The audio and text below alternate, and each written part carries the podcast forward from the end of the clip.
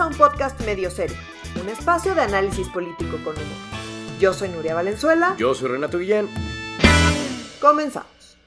Hoy vamos a hablar de la terna para la Suprema Corte, el pleito entre Sicilia y Solalinde, de cómo siempre sí tenemos alerta de género en la Ciudad de México, vamos a explicar por qué aún no tenemos presupuesto para 2020, los mitos y realidades de la ley de infancia trans, también en la Ciudad de México, y los pleitos entre AMLO y los fascistas españoles. Así es, una semana lenta comparativamente con las dos de locura que tuvimos últimamente. se, tenían que compensar. Sí, no, no podía estar así de, de intenso todo el tiempo, pero aún así son temas importantes, ¿no? La Suprema Corte, el tema de la Suprema Corte de Justicia está, es un tema fresquecito, ¿no? Pero lo hemos estado tocando constantemente, ¿no? Después de la renuncia de Medina Mora, se tiene que llenar un espacio. Así es. Y hoy en la mañanera, eh, Andrés Manuel López Obrador dijo que la terna iba a ser compuesta por mujeres, ¿cierto? Es decir, el Ejecutivo propone y ¿quién dispone? El, el Senado. El Senado, ok. Así es. Entonces, ¿Qué cuenta Randio Pasillo? Hablo en la mañana dijo que la terna, que, o sea, recuerdas que está sustituyendo a Medina Mora que renunció. Que no, y que es hombre. Ah, Normalmente los hombres sustituyen a los hombres y las mujeres sustituyen a las mujeres. ¿Cómo crees? Los nenes con las nenas, los nenes, órale. Entonces ahora, eh, digamos que sale un hombre y entra una mujer en su lugar, lo cual haría que eh, hubiera eh, pues más mujeres en proporción con el resto de eh, la, composición de la corte, las composiciones previas pues de los años. Ok, wow. Entonces bueno, el Radio Pasillo, eso fue hoy en la mañana dijo que la terna iban a ser puras mujeres y luego en la tarde el Radio Pasillo menciona a dos candidatas fuertes y una tercera que está en algunas notas y en otras no. Ok. Entonces, bueno, según una nota del Universal que dice que con fuentes gubernamentales em, están en la terna, van a estar la directora del SAT, Margarita Ríos Farjat, em, una académica del SIDA, Ana Laura Magaloni, y la subsecretaria de Gobernación, eh, Diana Álvarez Mauri. Diana Álvarez Mauri, ella no me suena. Eh, sí, no, a mí yo también la tuve que googlear.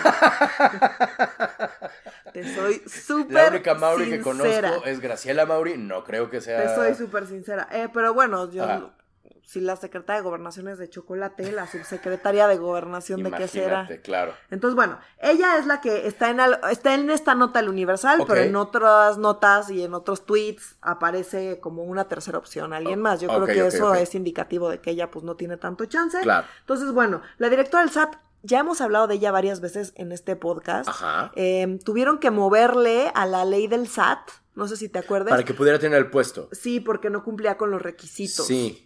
O sea, es, eh, pues, sí, tiene un perfil, pues, no, no Le debe una, digamos, a No tan bueno, pero es cercana a la 4T. Mm. Y, pues, si quieren ahí, no sé, irse con cosas más políticas y de lanas, pues, creo que es una buena opción desde la perspectiva de la 4T. Ahora, recordemos que, eh, pues, todo el tema de la corte y las ternas previas han sido muy criticadas.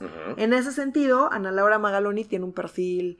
Eh, que pues es difícil decir que no, no, no, o sea, es difícil oponerse al perfil de Ana Magaloni, que es una académica con todo el renombre, em, cercana a Sheinbaum, a la Ciudad de México, recordemos que ella ha estado eh, prácticamente dirigiendo todo el tema de la fiscalía en la Ciudad de México, todo ese oh. proceso, entonces bueno, es una buena opción, es una opción que los opositores de AMLO pues no, no se van a poder quejar, eh, y digamos que si quiere no tener conflictos y que ya no le caigan tantas críticas con sus ternas y con mm. las... Este, es una buena opción. Sería la opción eh, conciliadora sí, versus la opción 100% pejis, eh, 4T. Entonces puede que de pronto llegue Monreal y diga, ¡Surprise! Es otra.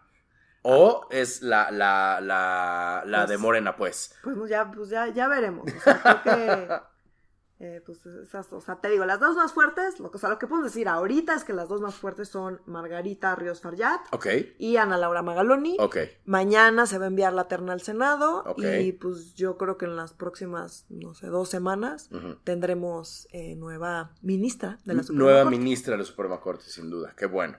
Muy bien, pues en el fondo es Esperemos que no pase a mayores. Esperemos que no haya un nuevo eh, Comisión Nacional de Derechos Humanos ahora con la Suprema eh, Corte, porque carajo, ya queremos ir de vacaciones. Con todo el escándalo de Medina Mora. Sí, además. Ya veremos, ¿no? Ya, veremos, ya veremos. Ojalá quiera Diosito Santo que no tengamos que volver a tocar del tema o al que lo toquemos y digamos, ¿qué creen? Ya, salió, estuvo fácil, no fue parir chayotes, lo logramos. Espero, espero que se logre. Este, en otro tema completamente distinto, en lugar de conciliación y este eh, conciliación y enfrentamiento, más bien en lugar de, de, conciliación, puro enfrentamiento, como que el fuego, amigo, la, la, la, la, guerra civil dentro de la 4T, ¿sabes? Hay como, me da mucho de vu a veces con las tribus del PRD, ¿sabes? Que son como los de, eran los de izquierda contra los de más izquierda, y eran los de menos izquierda contra los menos izquierda todavía, eh, ¿sabes? O sea, como que incluso dentro, al interior de la 4T hay mucha, como la 4T es muy amplia, digamos, eh, en cuestión ideológica, como que es muy fácil pelearse entre ellos y como que es muy fácil disentir. Pues y en el Senado mismo, ¿no? Fue justo esto de la... Ah, sí, todos sus desmadres. Exactamente de la ley, la, la, la, la, que estaba ocupada de derechos humanos, me acuerdo justamente. La que se madrugaron eh, cuando no estaban los diputados de Morena. Sí, sí, que era una reserva de otra cosa que no. Exacto, o sea, de ejemplos hay un chingo. Bueno, el más reciente es el poeta Javier Sicilia contra el padre Soldalinde, ¿no? Como ya hay que empezar a hacer carteles de, de, las peleas internas dentro de la 4T. Este, Sicilia está organizando una marcha para enero del año que entra. Así es. Para exigirle al presidente que haya más paz, ¿no? O sea, que haya paz. Que, cambie su estrategia de seguridad. Entonces, Javier Sicilia, recordemos, es un activista que perdió a un hijo. A un hijo, sí, es que es del rancho Y, y a, partir de, la pérdida de su hijo, comenzó un movimiento en contra de la violencia en el país, ¿no? Y eh, como que su movimiento tuvo una convocatoria importante, eh, siempre ha estado asociado con la izquierda, como que eh, apoyó a AMLO, ¿no? Como la mejor opción, aplaudió Em, el que AMLO declarara que iba a cambiar la estrategia de seguridad. Entonces ahora está diciendo, pues AMLO dijo que iba a cambiar la estrategia de seguridad. Cambió el discurso, pero no cambió la estrategia. Correcto. Y necesitan lo que está haciendo, pues no responde a, eh, al estado de emergencia que vivimos y queremos exigirle que modifique la estrategia y que responda y que cumpla con lo que prometió. Que era modificar la estrategia. Que era modificar la estrategia y salió Soldalinde a defender a su jefe. ajá, el padre Soldalinde es un padre que trabaja en Oaxaca con migrantes. de derechos humanos, También, activista. activista, asociado con la izquierda, es fan de AMLO. Ambos son católicos. Es que en papel deberían estar de acuerdo todo el tiempo. Y es que son amigos y normalmente están de acuerdo todo el tiempo. Entonces ahorita por eso saltó, porque además salió una declaración bastante bastante escandalosa, la voy a leer. Entonces, el padre Soralinde dijo, criticar la idea de AMLO es criticar a Jesús. Ah, cara. Y pues ahí ya valió. Porque, pues, Órale. ajá. Ah, eh. Porque Jesús fue el primero que inventó esto. Él nos dijo que amáramos a nuestros enemigos y no el ojo por ojo. Ok.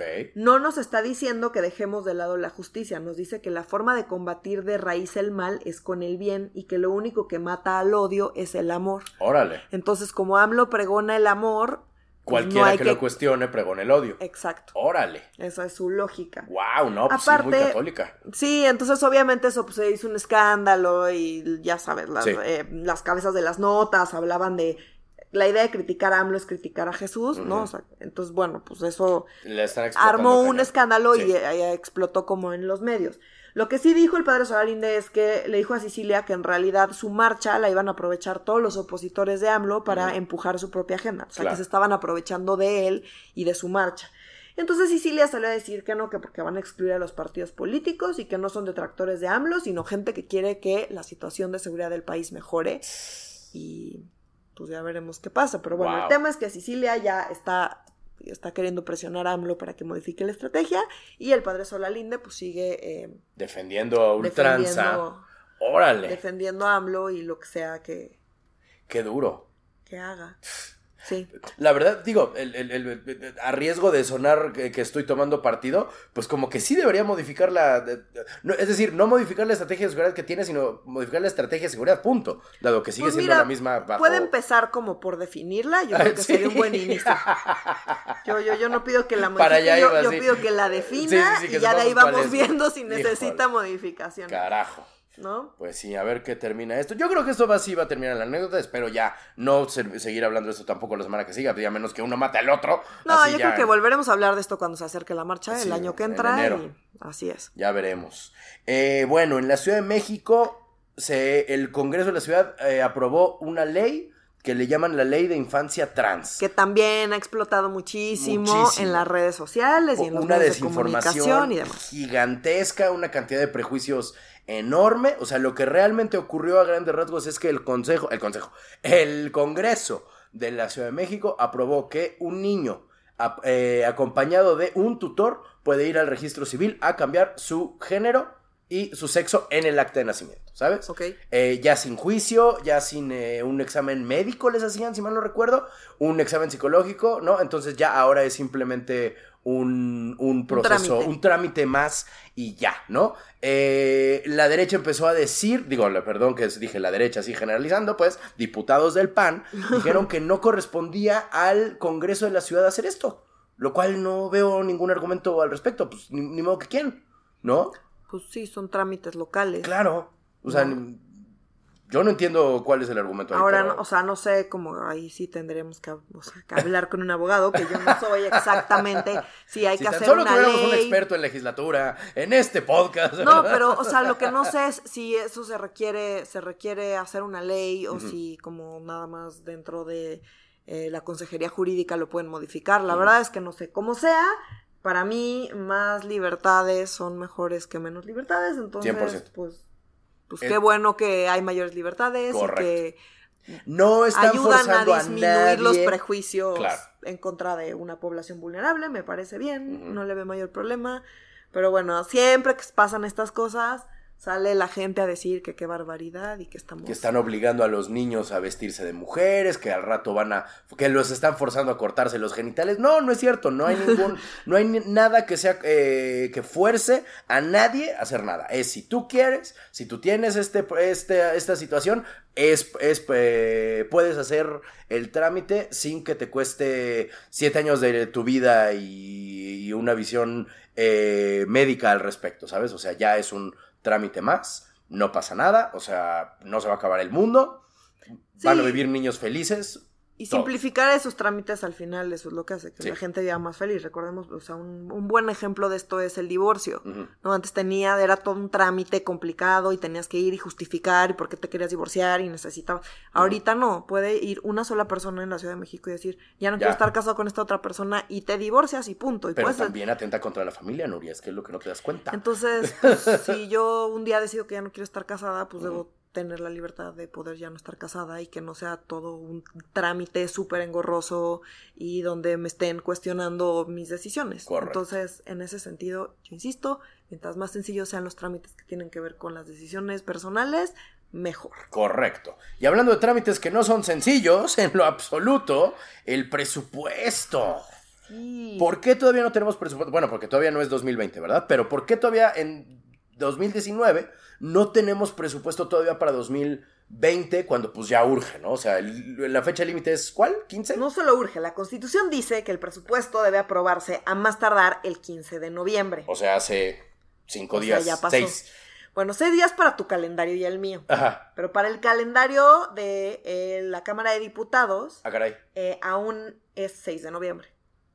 ¿What? ¿Cómo? ¿Seis? Exacto. Ok. Entonces, tienen un truco que es como que, le dicen detener el reloj legislativo que empezó en los tiempos de Fox. Recordemos que, a ver, el presupuesto, vamos a recordar, el presupuesto se aprueba en la Cámara de Diputados. Sí. ¿Ok? Lo hemos dicho varias veces. Ajá. Entonces, él, cuando estaba Fox de presidente, el Ejecutivo envía su propuesta de presupuesto. Sí. Eh, la Cámara de Diputados hace modifica, discute, hace modificaciones y aprueba el presupuesto final y ese es el presupuesto que se ejerce el siguiente año. Correcto. Ok. Entonces, cuando estaba Fox tenía eh, la, Cámara de Diputados, pues estaba dividida. Entonces eran unas discusiones terribles y no le querían, de, horas y de días y no le querían aprobar el presupuesto a Fox. Antes, no era el 15 de noviembre, sino era en diciembre la, la aprobación del presupuesto. Entonces, en, en algún momento, pues se, se les se prolongó la discusión y se pasó del, del 31 de diciembre al 1 de enero.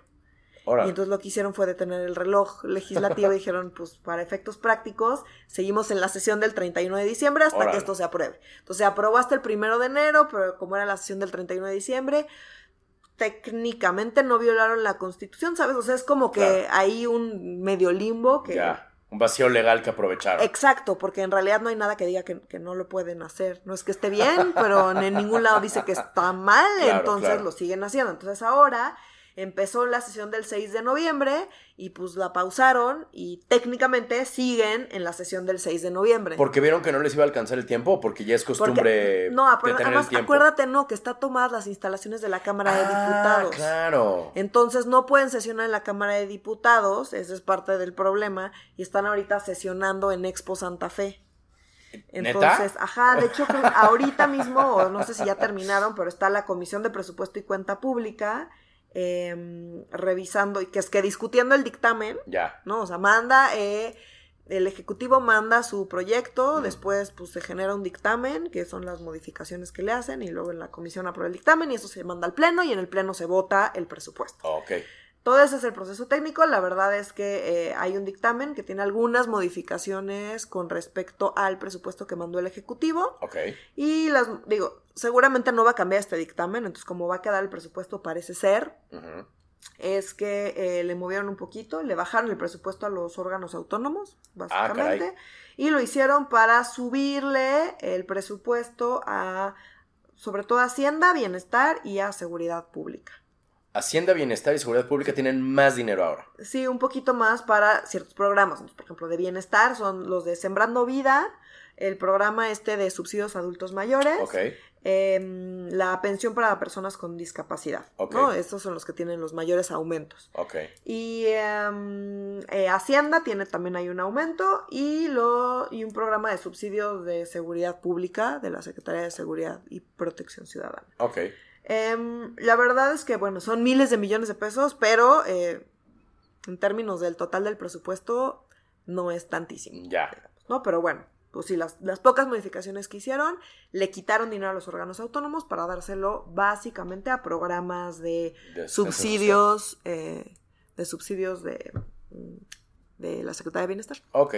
Cámara. Entonces, bueno, se espera que mañana se apruebe ya el presupuesto, o sea, que este dictamen que se está discutiendo ahorita lo apruebe la comisión sin ningún cambio y que el dictamen llegue hacia el pleno y que en el pleno se apruebe sin ningún cambio. Entonces, muy probablemente esto que les estoy contando va a ser el presupuesto de, egresos de 2020. Ahora, ¿van a poder reanimar el tiempo aunque no aunque estén tomadas las las instalaciones del no sé ya, ya no sé. Vamos a ver cómo, cómo funciona eso de ajá del recinto y dónde lo van a hacer y si van a poder entrar a, diputados y pero bueno, técnicamente la sesión sigue siendo la del 6 de noviembre, así que ellos están súper a tiempo. Wow. La verdad es que... Me encantaría haber podido hacer esto en la universidad, en la prepa, como, no, el, trabajo se entregaba el viernes, ¿no? Yo paré mi reloj, para mí sigue siendo miércoles, güey, o sea, ¿cuál? Te lo estoy entregando a tiempo. Necesito más tiempo para mi examen. Exacto, exacto, exacto. Así es que, pues, en mi, en mi reloj dice que todavía estoy... Aquí dice miércoles, profesor, ¿no? Aquí en mi celular, en mi reloj. Estoy a tiempo. Entonces, pues, mira, la verdad es que mientras esto se resuelve en los siguientes días, semanas, eh, no tiene mayores consecuencias. Dijiste que la primera vez que pasó fue durante el Fox, el, durante el sección de Fox, ¿cierto? Me encantaría saber a quién fue el genio que se le ocurrió la idea. Se me hace que fue Porfirio Muñoz Ledo, fíjate. No, Suena como a él. No, creo que fue. Creo que fue Beatriz Paredes. Oh, mira. Ella es muy inteligente y muy, este, muy estratégica también suena, pero sí, no sé, fue alguien del PRI. Ok. Ah, mira, qué sorpresa. qué gran sorpresa. pero bueno, mantienen, mantienen esas prácticas y esos ahí recovecos.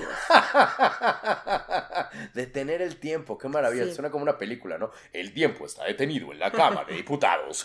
en fin, en fin.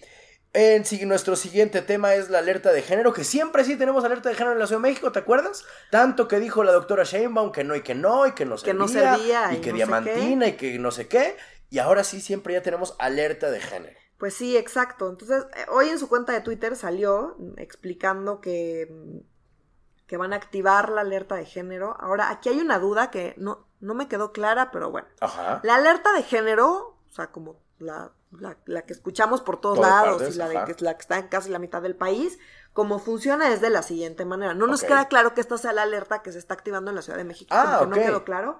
Entonces, a ver, la alerta de género, ¿cómo funciona es? Ok. Em, eh, él o la gobernadora, o bueno, en este caso la, jefa de gobierno, activa la alerta.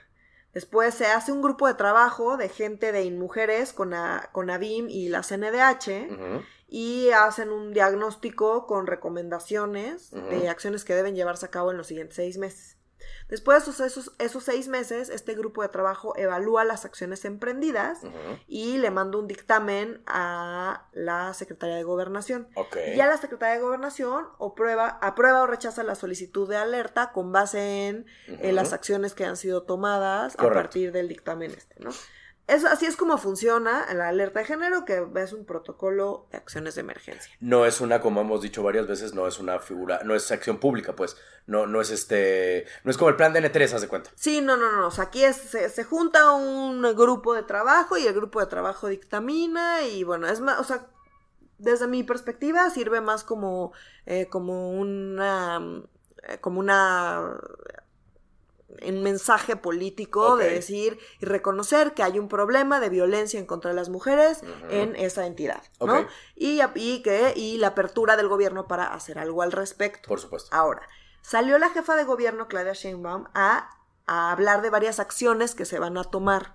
Entonces, estas acciones no vienen de este dictamen de InMujeres con ABIM y la CNDH, sino que mm. ella eh, está, que las acciones no están mal. Es, em, em, exhorta al Congreso a aprobar la ley Olimpia, que es una ley que penaliza la violencia digital. Ah, sí, que si em, pasas eh, fotos eh, íntimas sin el consentimiento de la persona, porque la chava se llamaba Olimpia y se suicidó. Así sí, me acuerdo, me acuerdo sí, sí, Sí, así es. Entonces, bueno, está, bueno, está exhortando al gobierno, al, Congreso de la Ciudad de México a aprobarla, eh, a la creación de un banco de ADN, a un registro. Sí, ¿te acuerdas que en algún momento comentamos el tema del ADN y que eso facilitaba las investigaciones y encontrar a los culpables y demás? Un catálogo de violadores a huevos.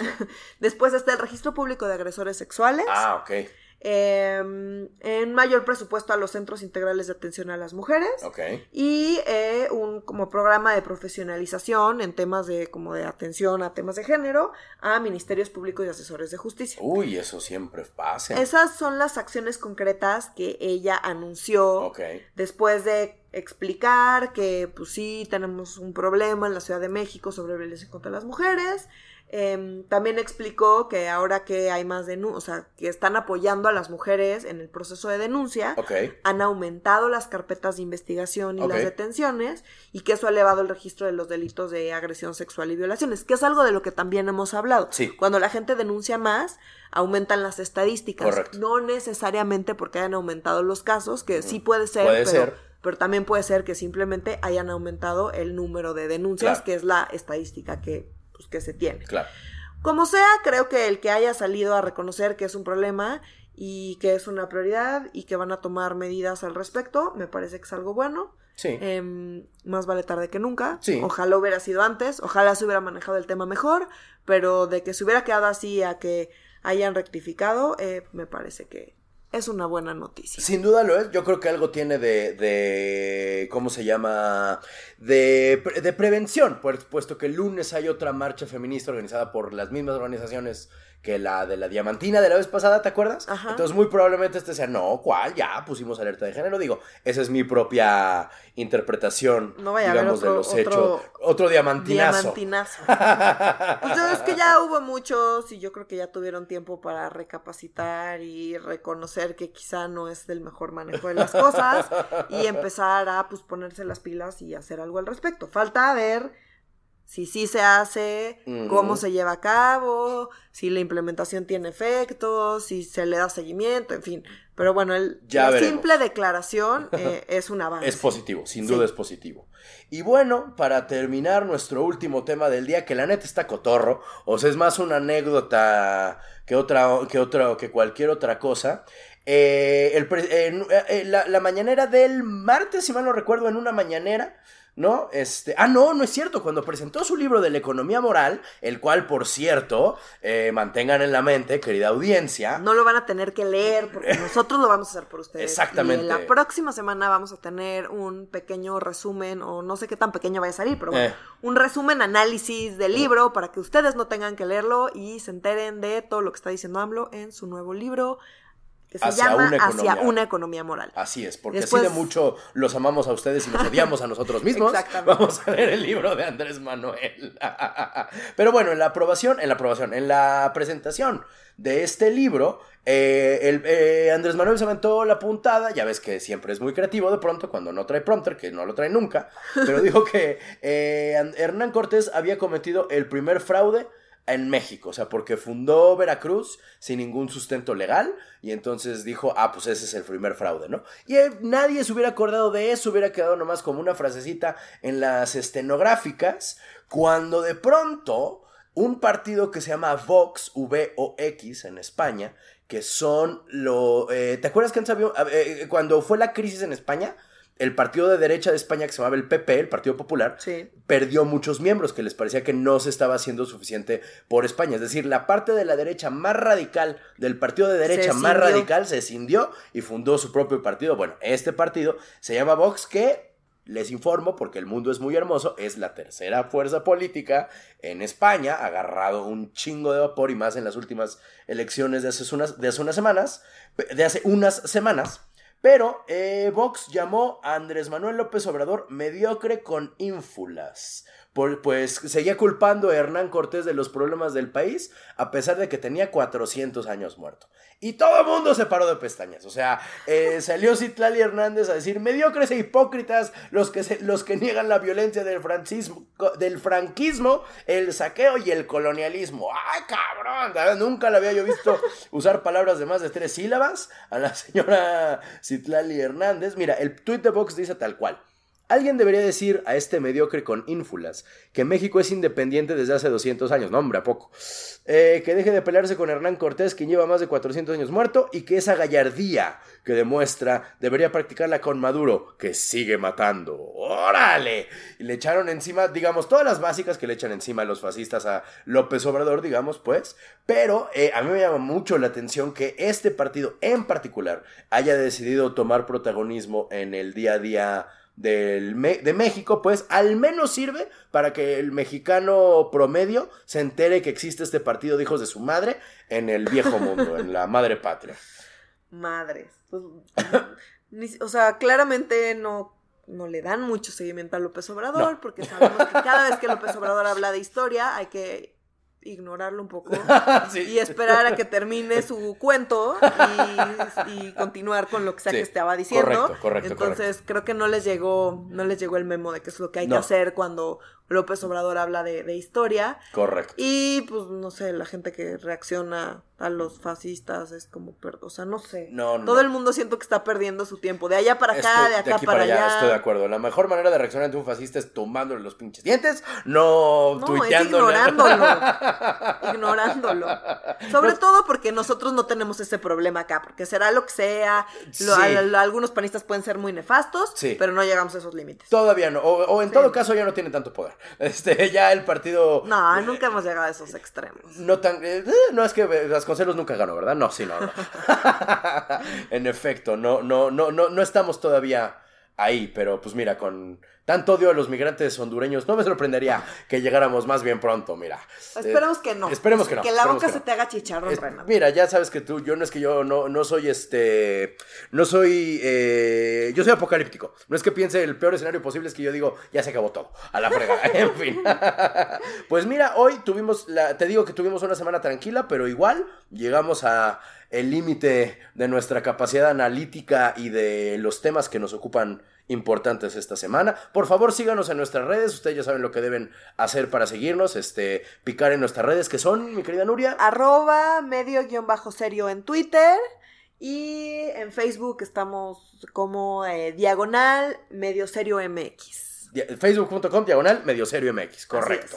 Pues sin otro Sin otro particular, quedo atento. Ah, como firman los godines. Es que ahora he firmado muchos de mails de trabajo, entonces, este, sin otro particular, quedo atento. Yo, firmo mails de trabajo todo el tiempo y pongo saludos. Ah, mira, ah, es que el tuyo es mucho más neutral. Mira, saludos. Va, en adelante, me gusta. Menos letras, menos morada la pluma, saludos. Va, me gusta. en fin. Disculpa, soy muy malo en esto el protocolo, hombre. Siempre pienso que más adornado es mejor. En fin, bueno, nos vemos la próxima semana, querida audiencia. Para Medio Serio, yo soy Renato Guillén. Yo soy Nerea Hasta luego.